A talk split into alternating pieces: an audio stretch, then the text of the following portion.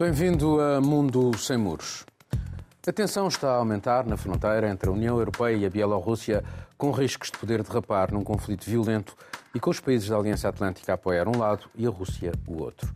Desde agosto que o regime autocrático de Minsk envia migrantes do Médio Oriente e da Ásia para os países vizinhos, Polónia, Letónia e Lituânia, forma de os punir por darem abrigo a oponentes bielorrussos perseguidos, forma também de desestabilizar toda a União Europeia por lhe ter decretado sanções desde as eleições presidenciais do ano passado, consideradas fraudulentas. Este uso do desespero dos migrantes levou Bruxelas a considerar tratar-se de um ataque híbrido por parte das autoridades bielorrussas. A Polónia enviou tropas para a fronteira, encerrou o acesso a jornalistas e organizações não governamentais, recusou o auxílio da Agência Fronteiriça da União, a Frontex, e anunciou a construção de um muro com quase 200 quilómetros para separar os dois países. Bruxelas apoia a Polónia, mas há quem torça o nariz à construção do muro. Minsk, entretanto, deu estatuto internacional a outros seus aeroportos e abriu novas ligações aéreas a outras cidades do Médio Oriente. Este uso cínico do drama dos migrantes como jogo político não é novo. Marrocos e Turquia fizeram-no recentemente, mas vem, mais uma vez, lembrar a incapacidade da União Europeia em encontrar uma posição comum sobre a questão dos refugiados. Não só tendo em conta os seus próprios padrões humanitários, mas também a sua obrigação em proteger as suas fronteiras externas. Marcelo. Sim, é, como tu disseste, Bruxelas apoia a Polónia, a Polónia não apoia Bruxelas, porque, porque para, para resolver o problema é, pediu ajuda mais à NATO do que à Frontex. E, portanto, parece-me uma, uma daquelas situações eh, indignas, horríveis, o uso cínico do desespero que tu mencionaste é, é, é uma coisa que, que, nos deixa envergonhados, eh, também vergonha alheia, vergonha pelo Lukashenko e pela, pela, pelo, pelo poder eh, bielorrusso que resolveu, que decidiu resolver os seus problemas internos através desta atitude eh, política inaceitável.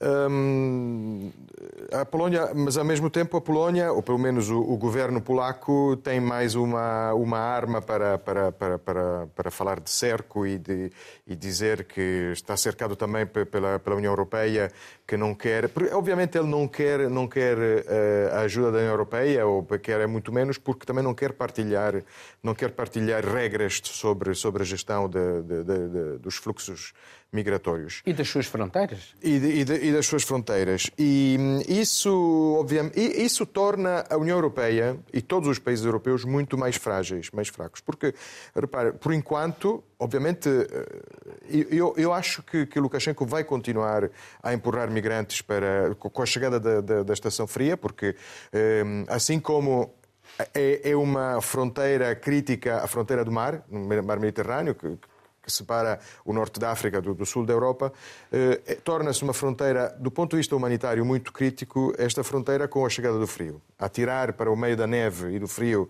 eh, milhares de, de, de, migrantes é uma coisa que funciona porque tem um impacto, impacto depois na, na opinião pública europeia. Mas por isso, se calhar, é que eles também fecham a zona para não haver imagens que possam uh, exatamente, gerar uh, exatamente, sentimentos exatamente, de solidariedade. Exatamente. Mas não sabemos porque as imagens... Uh, aquilo que querem fazer. As imagens circulam. Hoje em dia é impossível, é impossível limitar a circulação de imagens. Nós sabemos o que se está a passar, vimos as crianças, vimos, vimos e vamos continuar também a ver já tudo. estamos a ouvir os relatos de alguns Sim. que chegaram à Polónia, não é? Exatamente.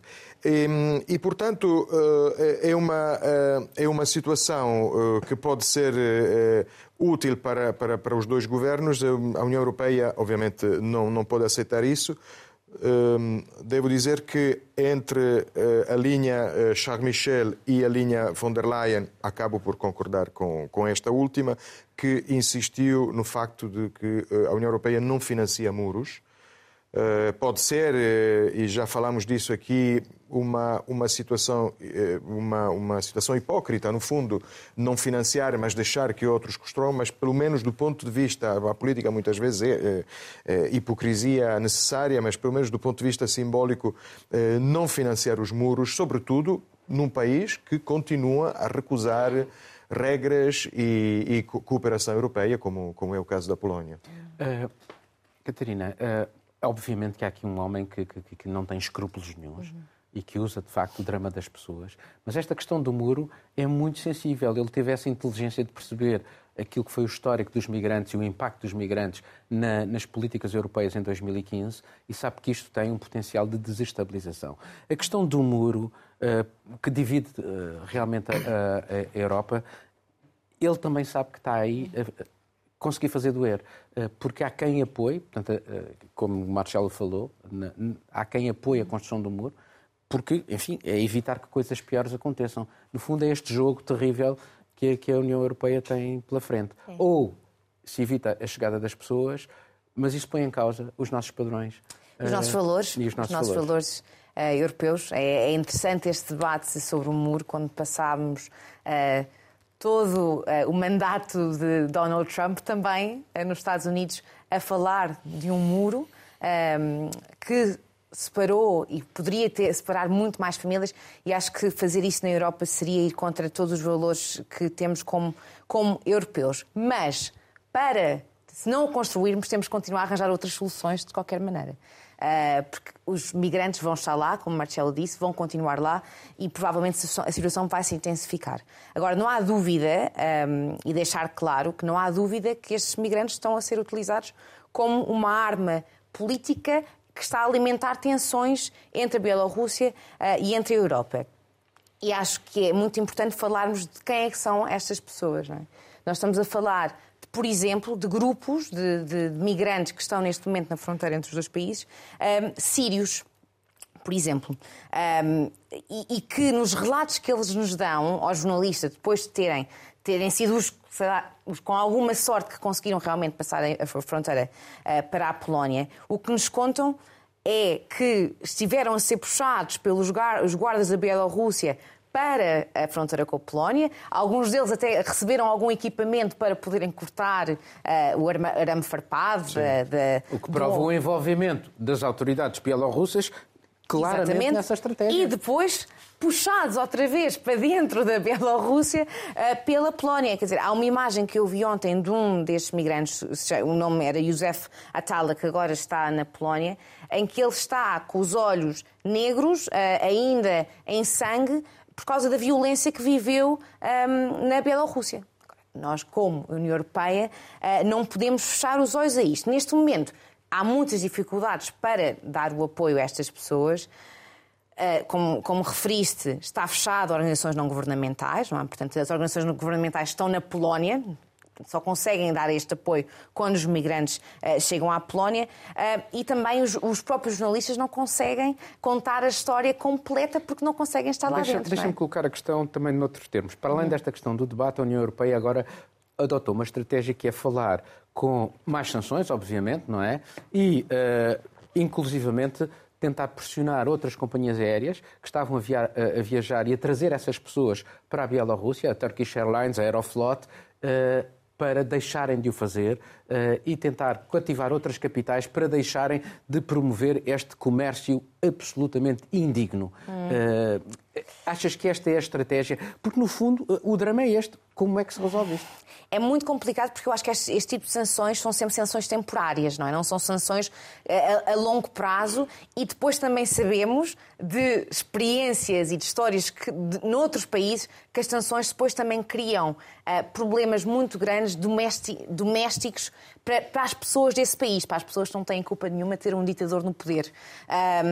Portanto, acho que as sanções são temporárias e temos que olhar para, para soluções a longo prazo. Neste momento, na minha opinião, uh, precisamos, número um, de ter umas Nações Unidas que falem, não é? Uh, e que hajam. Uh, temos que arranjar alguma forma de criar alguns corredores seguros para que estas pessoas consigam ir ou da Bielorrússia para dentro da União Europeia ou de volta para os, para os países de onde, uh, de onde vieram um, e, e, temos que tirar as pessoas dali, não é? Nós estamos a chegar numa situação onde vem, vem frio, onde já quase não há comida, não é? Portanto, o que é que vai acontecer a estas pessoas um, e se a Europa, e eu não estou a dizer que está tudo nas mãos da Europa, mas se a Europa quer essa responsabilidade. É? Bom, Miguel, temos ali um quadro uh, de grande tensão militar, porque a Polónia despachou exército para a zona de fronteiriça há o exército bielorrusso, isto por um lado. E por outro lado, eh, a Rússia, enfim, Merkel falou duas vezes com Putin nestes últimos dias para tentar encontrar aqui uma solução. Sabe-se a importância uh, e a influência de Moscou sobre, sobre Lukashenko. Uh, e aqui a questão é, uh, enfim, como é que se resolve isto? O, o, o Lavrov disse uma coisa também cínica, que é se vocês pagaram à Turquia para ficar lá com os migrantes sírios, hum. porquê é que não pagam ao Lukashenko para ficar lá com, com os migrantes. Portanto, de facto, eh, eh, eh, é uma situação muito complicada e que, do ponto de vista humanitário, não se... é, é terrível. Confirmo, confirmo Sim. o que dizes. Um, resta saber se não devíamos talvez mudar o programa do o nome Mundo Sem Muros para Mundo Sem Muros financiados pela UE porque a UE está neste momento a ser pressionada por 12 países. Deixando de parte a questão geopolítica. A geopolítica, quer dizer, Lukashenko não vai começar uma, uma, não vai sair de uma guerra híbrida. A definição de guerra híbrida é que é abaixo do patamar da guerra eh, com meios militares. Ele não vai sair do patamar da guerra híbrida, como é óbvio, contra a Polónia. Não é? Um, Portanto, a questão, a questão humanitária e os muros estão a ser construídos, os muros vão ser construídos, porque há 12 países da União Europeia a querer construir muros com uh, uh, e vedações e, e, e, e, reforçar a fortaleza europeia com meios da União Europeia. É uma hipocrisia acharmos que isso não vai acontecer, porque vai acontecer. Está a acontecer, acontecer, vai acontecer, vai continuar a acontecer. A questão é se os meios são diretamente canalizados de um fundo europeu para a construção do muro ou são estacionados algures pelo meio num sítio qualquer. E a questão da miséria toda, vejamos lá, eh, não escusamos de fazer um papel que também é ele próprio hipócrita, dentro da União Europeia, a apontar a terrível miséria das pessoas que são largadas à sua sorte. Porque nós temos isso essa miséria dos refugiados. Temos isso dentro da Europa. Uhum. Tivemos isso nos acampamentos na Grécia, tivemos isso nos acampamentos das pessoas que estavam à espera de ir para, para o Reino Unido a partir de, de França. Uh, e temos isso. Tivemos, não, anos, temos. Temos, temos isso, temos. Era, eu ia para o presente agora, e temos isso há anos no Mediterrâneo com pessoas. Uh, quer dizer, nós quase que podíamos agradecer a Lukashenko ele trazer as pessoas de avião. Pelo menos uma parte do trajeto fazem de avião. Não se metem em botes no, no norte da África para naufragar em grande número depois no Mediterrâneo, porque a União Europeia os deixa naufragar. Com maior ou menor cinismo, deixa-os naufragar. Eh, maior cinismo é quando se põe um Salvini em tribunal porque recusou ajuda humanitária. Menor cinismo é quando se impede que barcos de ONGs eh, facilitem o, o, o socorro a náufragos no Mediterrâneo. Portanto, temos de ter cuidado quando achamos que estamos a ter. Uh, tu falas do cinismo de Lavrov. É, é uma descrição perfeitamente realista que ele faz do problema dos refugiados. A União Europeia pagou à Turquia para a Turquia reter um número considerável de pessoas e depois a União Europeia não é ela própria totalmente alheia em termos políticos à crise dos refugiados. Uhum. Seja pela história colonial em África, e, e a crise e, a, e, o, e, o, empobrecimento terrível de populações não pode ser dissociado Miguel, de políticas coloniais. Portanto, nós temos que ter um certo cuidado quando Mas... estamos a fingir que somos o último reduto dos direitos humanos e depois andamos. A, a, a, Merkel abre as fronteiras, mas paga a Erdogan para ficar com os refugiados, seja em condições for no seu país. Ninguém vai verificar Miguel, as condições. Mas, mais uma vez, isto não remete também para uma questão que, no fundo, que é da responsabilidade da União Europeia, que são belíssimas, que não existem, políticas de cooperação. Não existem. Uh, não existem. Uh, e tentativas de criar riqueza nesses países. Porque quem sai, sai porque não tem condições de sobrevivência. E é por isso é que há tanta gente a querer sair e vir para esta miragem europeia. É, e quando nós olhamos para a forma como, como foram geridos todos os meios que foram canalizados para, para a África, meios da União Europeia, e quando nós olhamos para o retorno financeiro dessas ajudas humanitárias, nós sabemos que a, a, a, aquilo que a, que a Europa recebeu em benefícios e em lucros foi sempre em muito superior àquilo que depois foi cedendo como ajudas humanitárias que depois não são controladas no terreno e não vão parar a, a, nem para os fins que estavam previstos, a maior parte das vezes, nem para as pessoas sequer. Parar aos bolsos de alguns. Não é? Vão parar para, para alguns. E isso sempre com a conivência, sempre com a conivência e a cumplicidade da União Europeia. Portanto, nós temos de ter muito cuidado quando é muito bonito ouvir o discurso de Ursula von der Leyen, é, foi muito bonito ouvir, uh, ouvir Angela Merkel em 2015, quando ela disse nós vamos conseguir apoiar as pessoas. O que é um facto é que uh, o próprio direito ao asilo político já está a ser posto em causa, não é? Já está a vir, por exemplo, eh, em caso de emergência climática, já não vai, eh, eh, já não vai haver a possibilidade de recorrer ao pedido de asilo. Portanto, vamos começar a redefinir as coisas e se nós sabemos que, por sua vez, as condições políticas são influenciadas pelo clima, então rapidamente chegamos a uma leitura em que, ao abrigo de dizermos que são refugiados climáticos, também já não precisamos aceitá-los na Europa. E o caminho, é esse, caminho é esse. A Europa está a dar uma. Está, está, continua numa deriva para a direita, para, para, para, a direita no sentido da recusa de corpos estranhos na Europa. E não são os partidos de direita só que estão a fazer isto. Nós olhamos para a Escandinávia, temos vários exemplos, como os partidos do centro e centro-esquerda estão a adotar um, um discurso perfeitamente xenófobo. Não, uma coisa para, só acrescentar ao quadro do Miguel muito rápido é que há, há uma questão diplomática e, e, e estratégica, ou seja, dar dinheiro a Lukashenko seria para a Europa uma derrota enorme, para a UE uma derrota enorme neste momento, porque nós, nós, apesar de tudo, temos relações com a Turquia, temos relações até com a Líbia, não é? com este Estado ainda muito incerto que, que é a Líbia, mas estávamos numa, numa guerra diplomática aberta com, com o país que até desvia aviões, entra no espaço aéreo. dar dinheiro a Putin para Putin dar depois a Lukashenko. Fazemos isso assim. Não, não mais, é mais à europeia. Muito rápido. Que, Aliás, damos dinheiro à Rússia através viste, do gás. Por exemplo, com, com o é Lukashenko, é o, o ano passado e este ano, tiveste países europeus, incluindo a Polónia, e já falámos sobre isso aqui, a apontar o dedo, não respeitam os direitos humanos, é verdade, uh, prendem ativistas, jornalistas, é tudo verdade. Isto também é uma forma deles dizerem: olha, não é? Vocês diziam que nós não respeitamos os direitos humanos, vocês também não. Ah, Bom, é uma estratégia política. Vamos passar para mais um tema. A China deu mais um passo para tornar Xi Jinping ditador vitalício. Um comunicado do Partido Comunista elevou ao, ao estatuto de um Mao Tse-tung ou Deng Xiaoping, os dois únicos dirigentes a merecer um lugar de destaque na história do país. O caminho ficou aberto desde 2018, quando aboliram os limites de dois mandatos ao Presidente da República. Xi Jinping deveria ser de cena em 2023, o que agora é altamente improvável. Ele é hoje o rosto dessa China dominadora e à procura da supremacia mundial, a narrativa do partido para o futuro. Mas isto ocorre numa altura em que a economia chinesa dá sinais de abrandamento, com o setor imobiliário no centro de uma enorme tempestade e sérios riscos de uma cascata de insolvências. Sempre que a economia chinesa ameaçava desacelerar, incentivava-se o sistema financeiro a apoiar os promotores do imobiliário numa corrida louca pelo desenvolvimento urbano. Desta vez, não é possível. O endividamento das famílias é já muito alto e a atual fraca procura interna é disso sinal.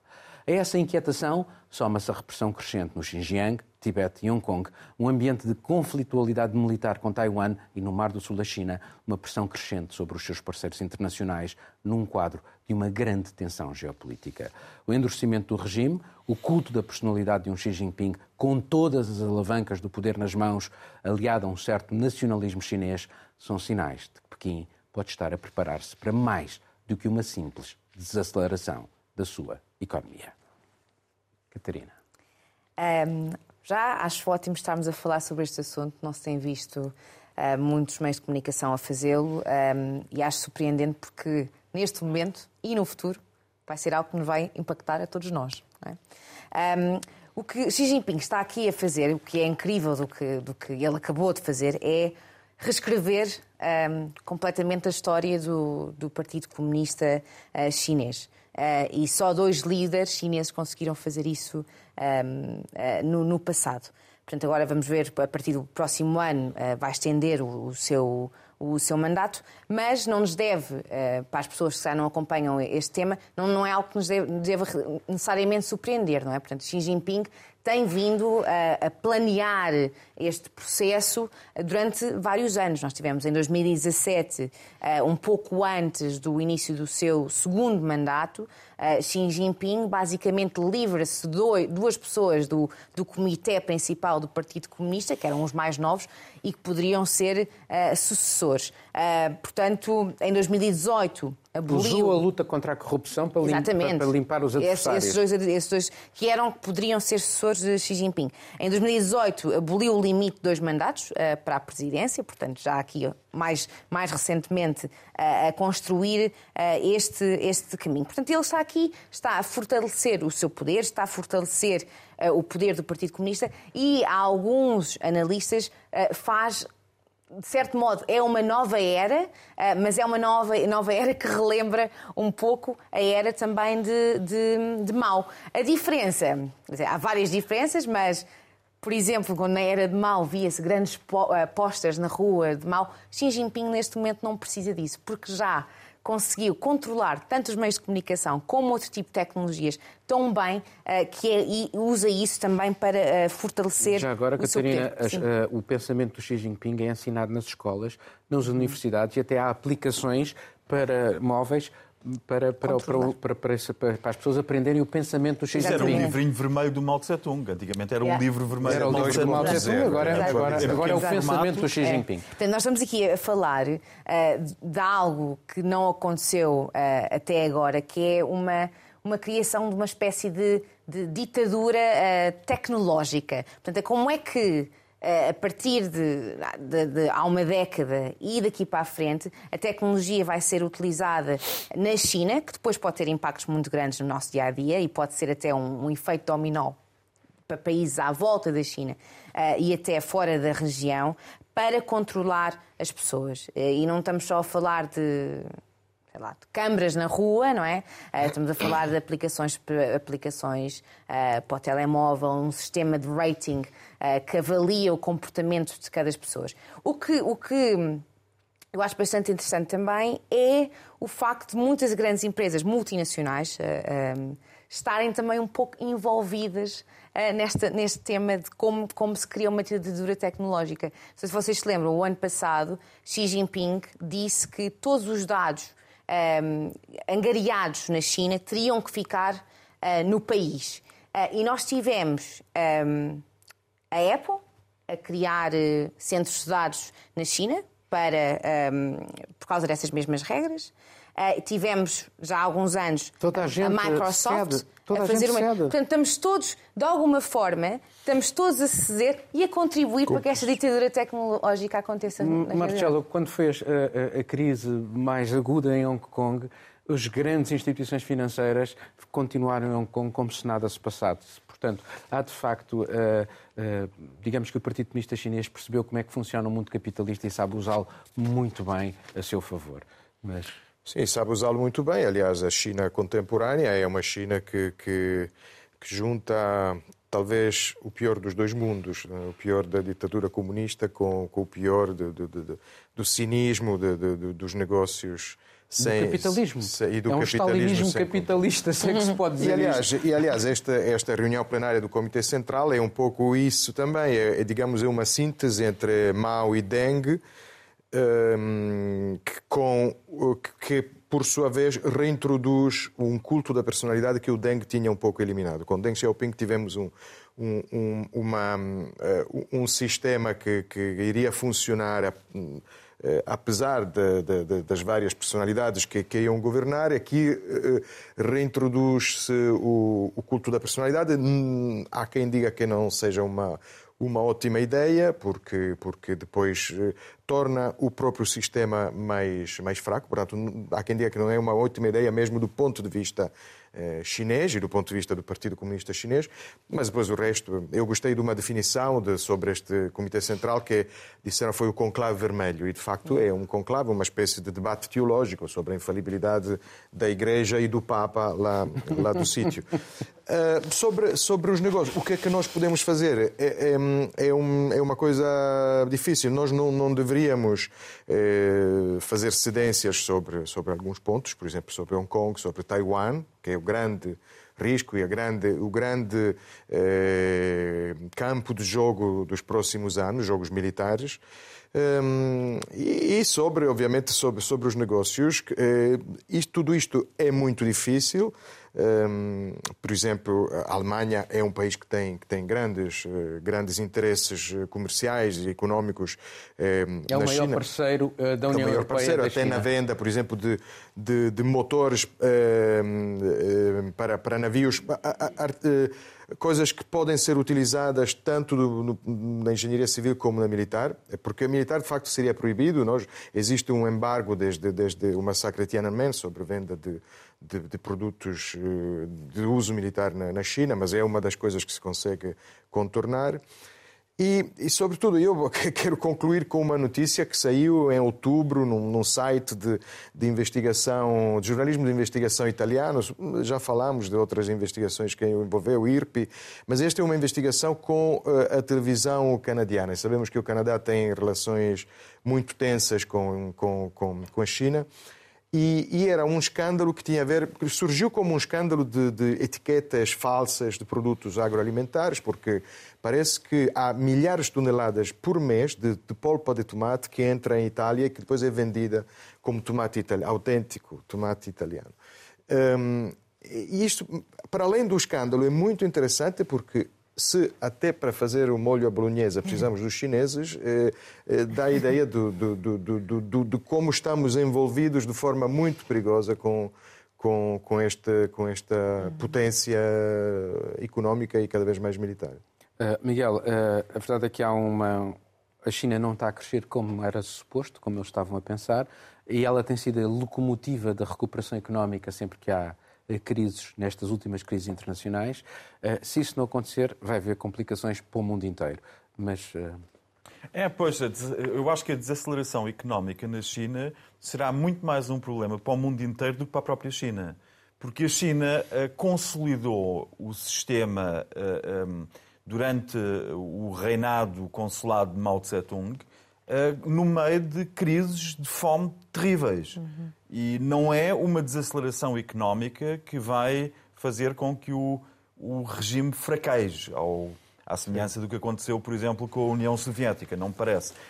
Um, como, como o Marcelo dizia, com o tomate que depois entra em Itália e não só vai para o molho bolonhesa, como muitas vezes ainda recebe um carimbo de tomate biológico. Basta, como, como já aconteceu. Eh, já aconteceu. Aliás, é polpa de tomate que vem do Xinjiang. Que e para ficarmos em Itália para ver isso, não, não tenha, seja uma porta de entrada por aí além, para, para a China, outras há que estão muito mais escancaradas, olhe-se para Portugal. Eh, mas eh, se a comparação com a infalibilidade do Papa é interessante, Uh, aquilo que, que, Xi Jinping está a fazer. E eu acho que ele quer claramente suplantar, ele não quer ser equiparado a Mao Tse-tung e a Deng Xiaoping, ele quer suplantá-los. E para suplantá-los tem que fazer uma coisa, tem que unir a China. E é, isso que, é nisso que ele está a trabalhar. Ele quer unir a China num único território. E, e, e para pegar na, na, questão da infalibilidade e, na tua, no teu olhar para a frente, eu acho que se justifica, eh, tecnológico para a frente, eu acho que se justifica olharmos um pouco para trás. E ainda no século XIX, o Reino Unido mandou duas vezes uh, diplomatas para serem acreditados em Beijing. E ainda em 1860, o imperador escreveu a, a, a uma carta de resposta para ser entregue ao soberano europeu no, no Reino Unido, a dizer que o imperador, sobre tudo que está sob o céu, ou seja, ele, não vai aceitar uma legação estrangeira, porque senão aparecem todos os outros países bárbaros, que há muitos na Europa, a quererem também ser acreditados na China. E a China tem esta, esta questão de nunca ter assumido, até hoje, nunca ter assumido a ideia que resultou do Tratado de Westfália, da Paz Paz de Westfália, que é os países considerarem-se entre eles, que foi este o grande resultado de Westfália, como uh, uh, estando em pé de igualdade. Isso não acabou com as guerras, mas deu uma noção de que não há países que são mais do que os outros. A China nunca aderiu a essa ideia.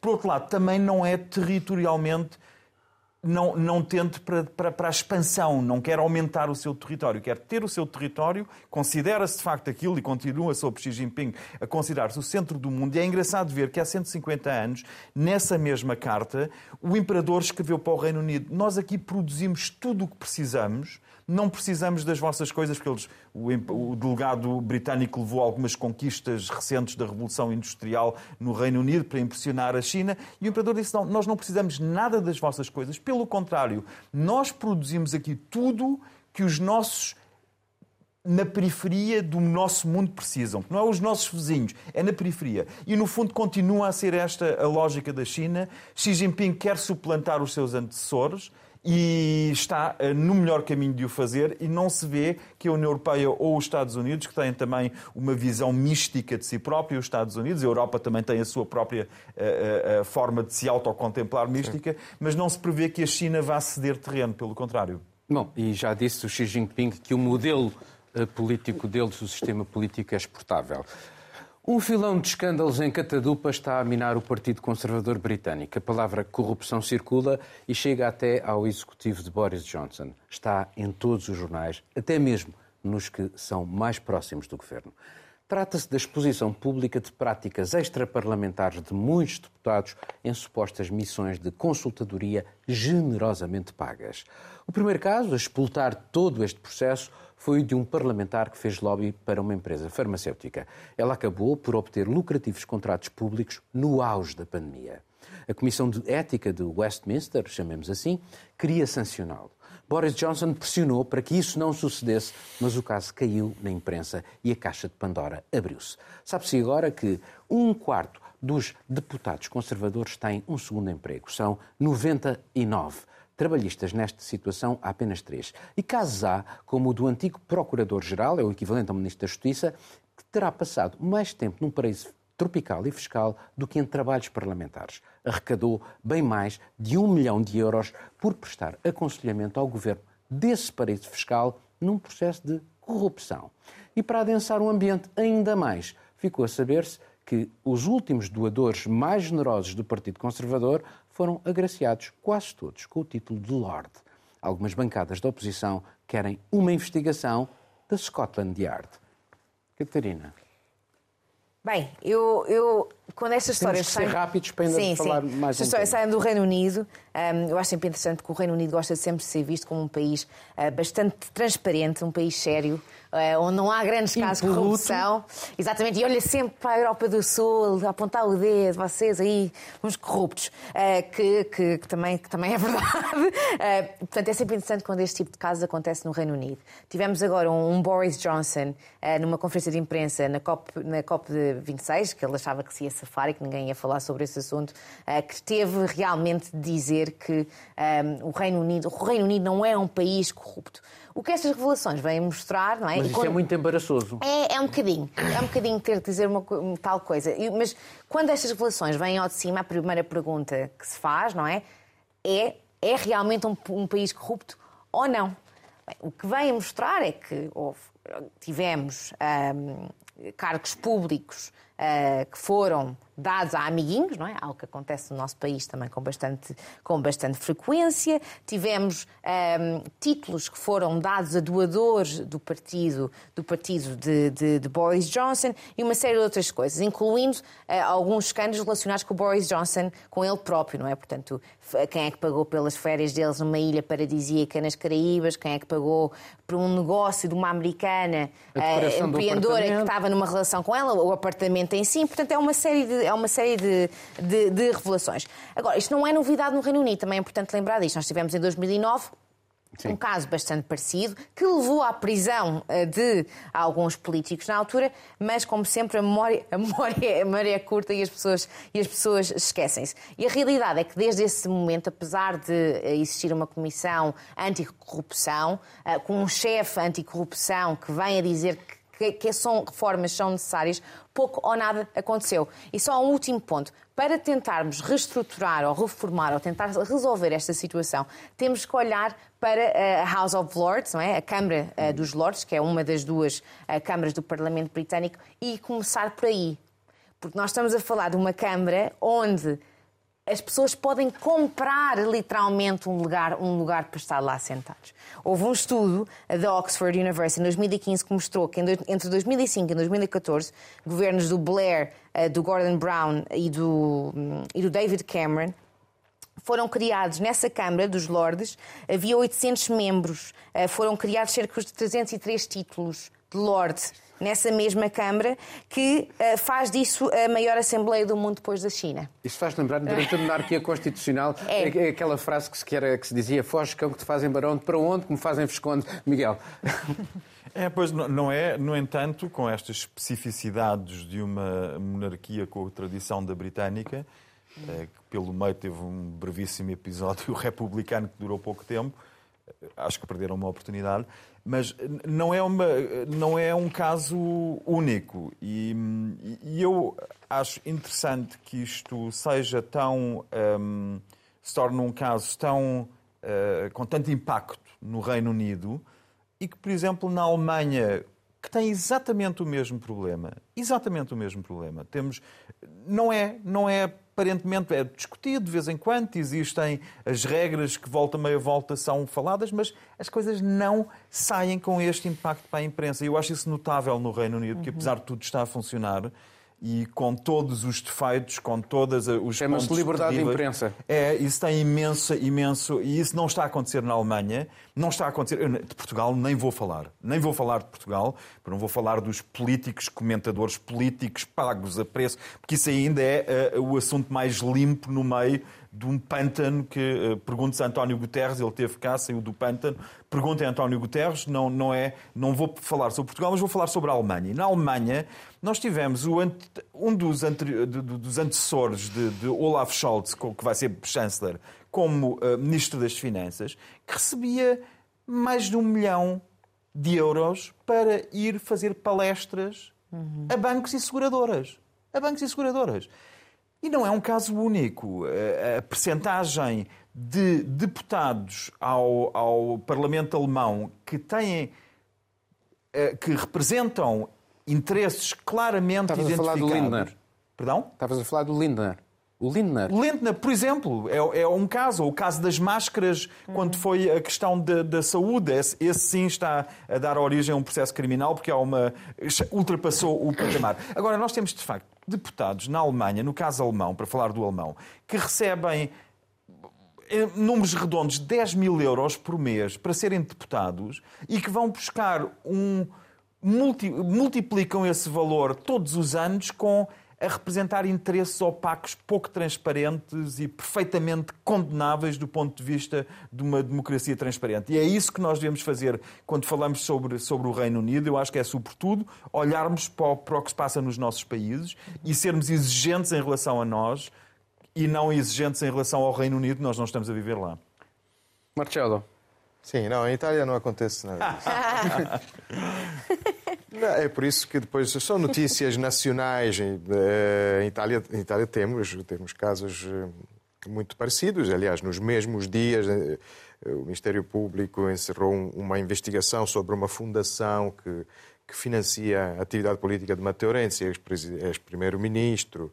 É um homem que, que fez uma, uma que, que conquistou eh, o Partido Democrata, o maior partido na altura, e, eh, quando ainda estava na oposição.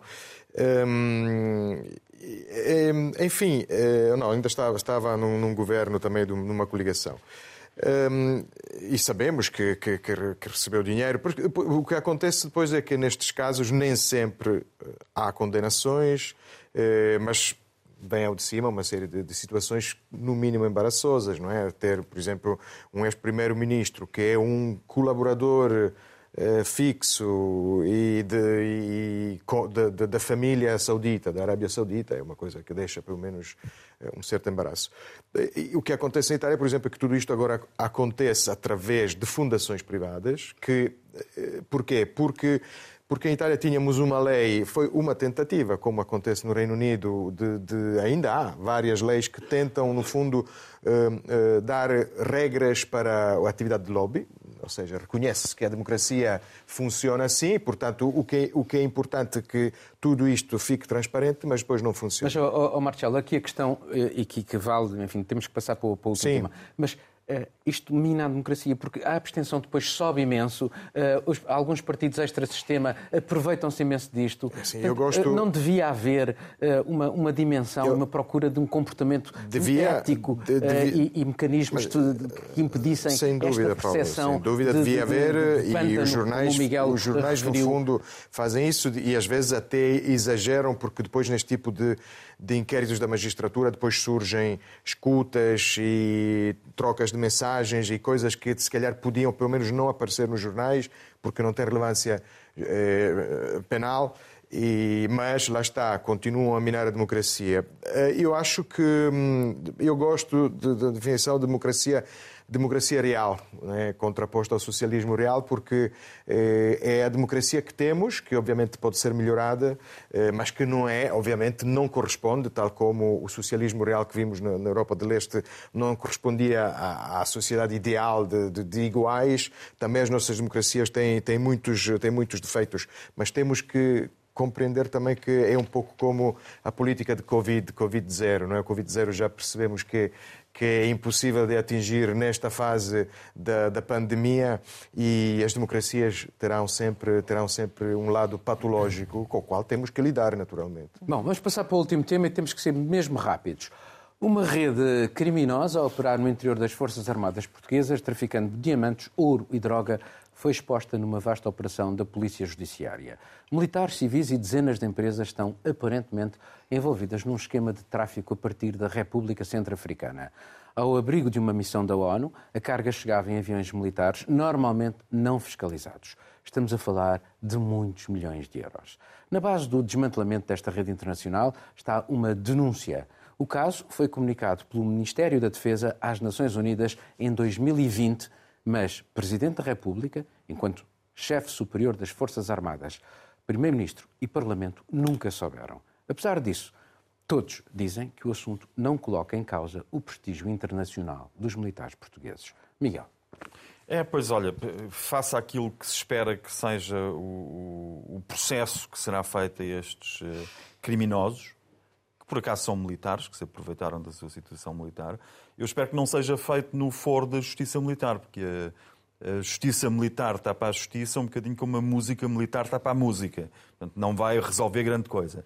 É, e, infelizmente, depois, os tribunais que não militares não têm assegurado também em, eh, eh, em, Portugal não tem assegurado um desfecho uh, em que se veja a justiça acontecer. E é isso, sobretudo, que vai afetar. Uh, achar que isto não afeta a classe militar é perfeitamente.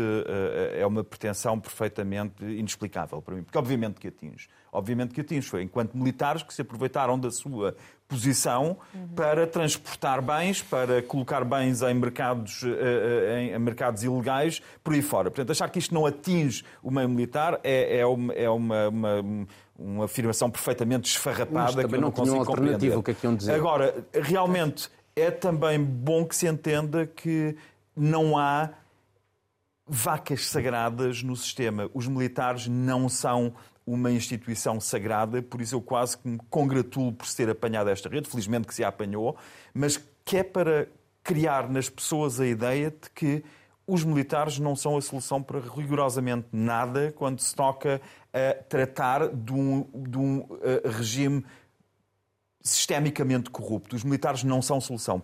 Acho que é importante as pessoas pensarem nisso. Marcelo.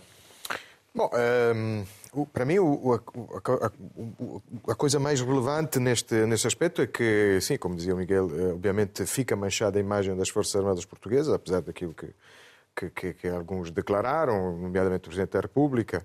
Sim, mas não, eles não podiam dizer outra coisa, não é? É normal, sim, eu Podiam compreendo. Nada, eu compreendo, mas é, eu, eu, compreendo. Um, Fica, eu acho que fica manchada também a imagem destas missões militares internacionais. Este é que é o grande problema. Houve vários casos também em Itália, passado, casos sim, na até Somália. com forças italianas. Exatamente. E, e, é mais um. Portanto, este é mais um. Um, e são estas, estas missões que ficam manchadas, eu fico espantado. Temos, temos debates sobre, sobre o colonialismo, uh, debates abstratos. Uh, uh, nos Estados Unidos, um debate ou uma polémica sobre, sobre a teoria crítica do racismo pode eleger ou fazer perder um governador na Virgínia, porque é sobre isso que, que se discutiu nas eleições na Virgínia. E, e fala-se do, do, privilégio branco e não sei o quê. E, isso, e depois o que acontece é que quando um exército ocidental, um soldado nosso, por ser português ou italiano, mas sobretudo porque é das Nações Unidas, chega à África, num país que é o segundo país mais pobre do mundo, uh, o que faz é explorar recursos naturais. É muito rápido, reforçar o ponto do Marcelo. Este debate à volta de se o Presidente sabia, eh, se o Ministro sabia, se os deputados sabiam, acho que é um debate importante, mas não é o debate mais importante. O que nós temos aqui de focar é no crime, nos crimes que foram cometidos em si. Quem, se foram cometidos, foi um caso isolado. Se não foi, que eu suspeito claramente que não é um caso isolado, e toda a outra, a cadeia de crimes que são cometidos em missões das Nações Unidas por militares de fora, mas pela, pelas Nações Unidas em si, envolver mulheres, violações, tráfico, drogas, tudo o resto, é isso que temos de nos focar, não é só na parte doméstica se o Presidente sabia ou não sabia, isso é secundário. O importante são estes crimes em si e se, um, se cometeram mais crimes ainda. O Kofi Annan, eh, quando Sim. foi secretário-geral, disse que ia, ia haver tolerância zero, acabou por não haver. Muito rápido, o que é que vocês andam a tratar? Marcelo? Uh, crise política em Portugal e outras, uh, outras coisas, mas uh, uma, uma é uma, uma publicação para uma revista portuguesa que vai ser lançada amanhã, não, não Miguel, eu uh, trabalhei no mesmo que o Marcelo, fiz um, um, trabalho maior para um seminário alemão sobre o papel do Presidente da República no sistema português que os meus colegas não percebiam muito bem. E agora focadíssima na crise política e também nestes últimos acontecimentos com as Forças Armadas Portuguesas. Também. Obrigado e assim terminamos este Mundo Sem Muros. Estamos de volta dentro de uma semana. Tenha dias felizes.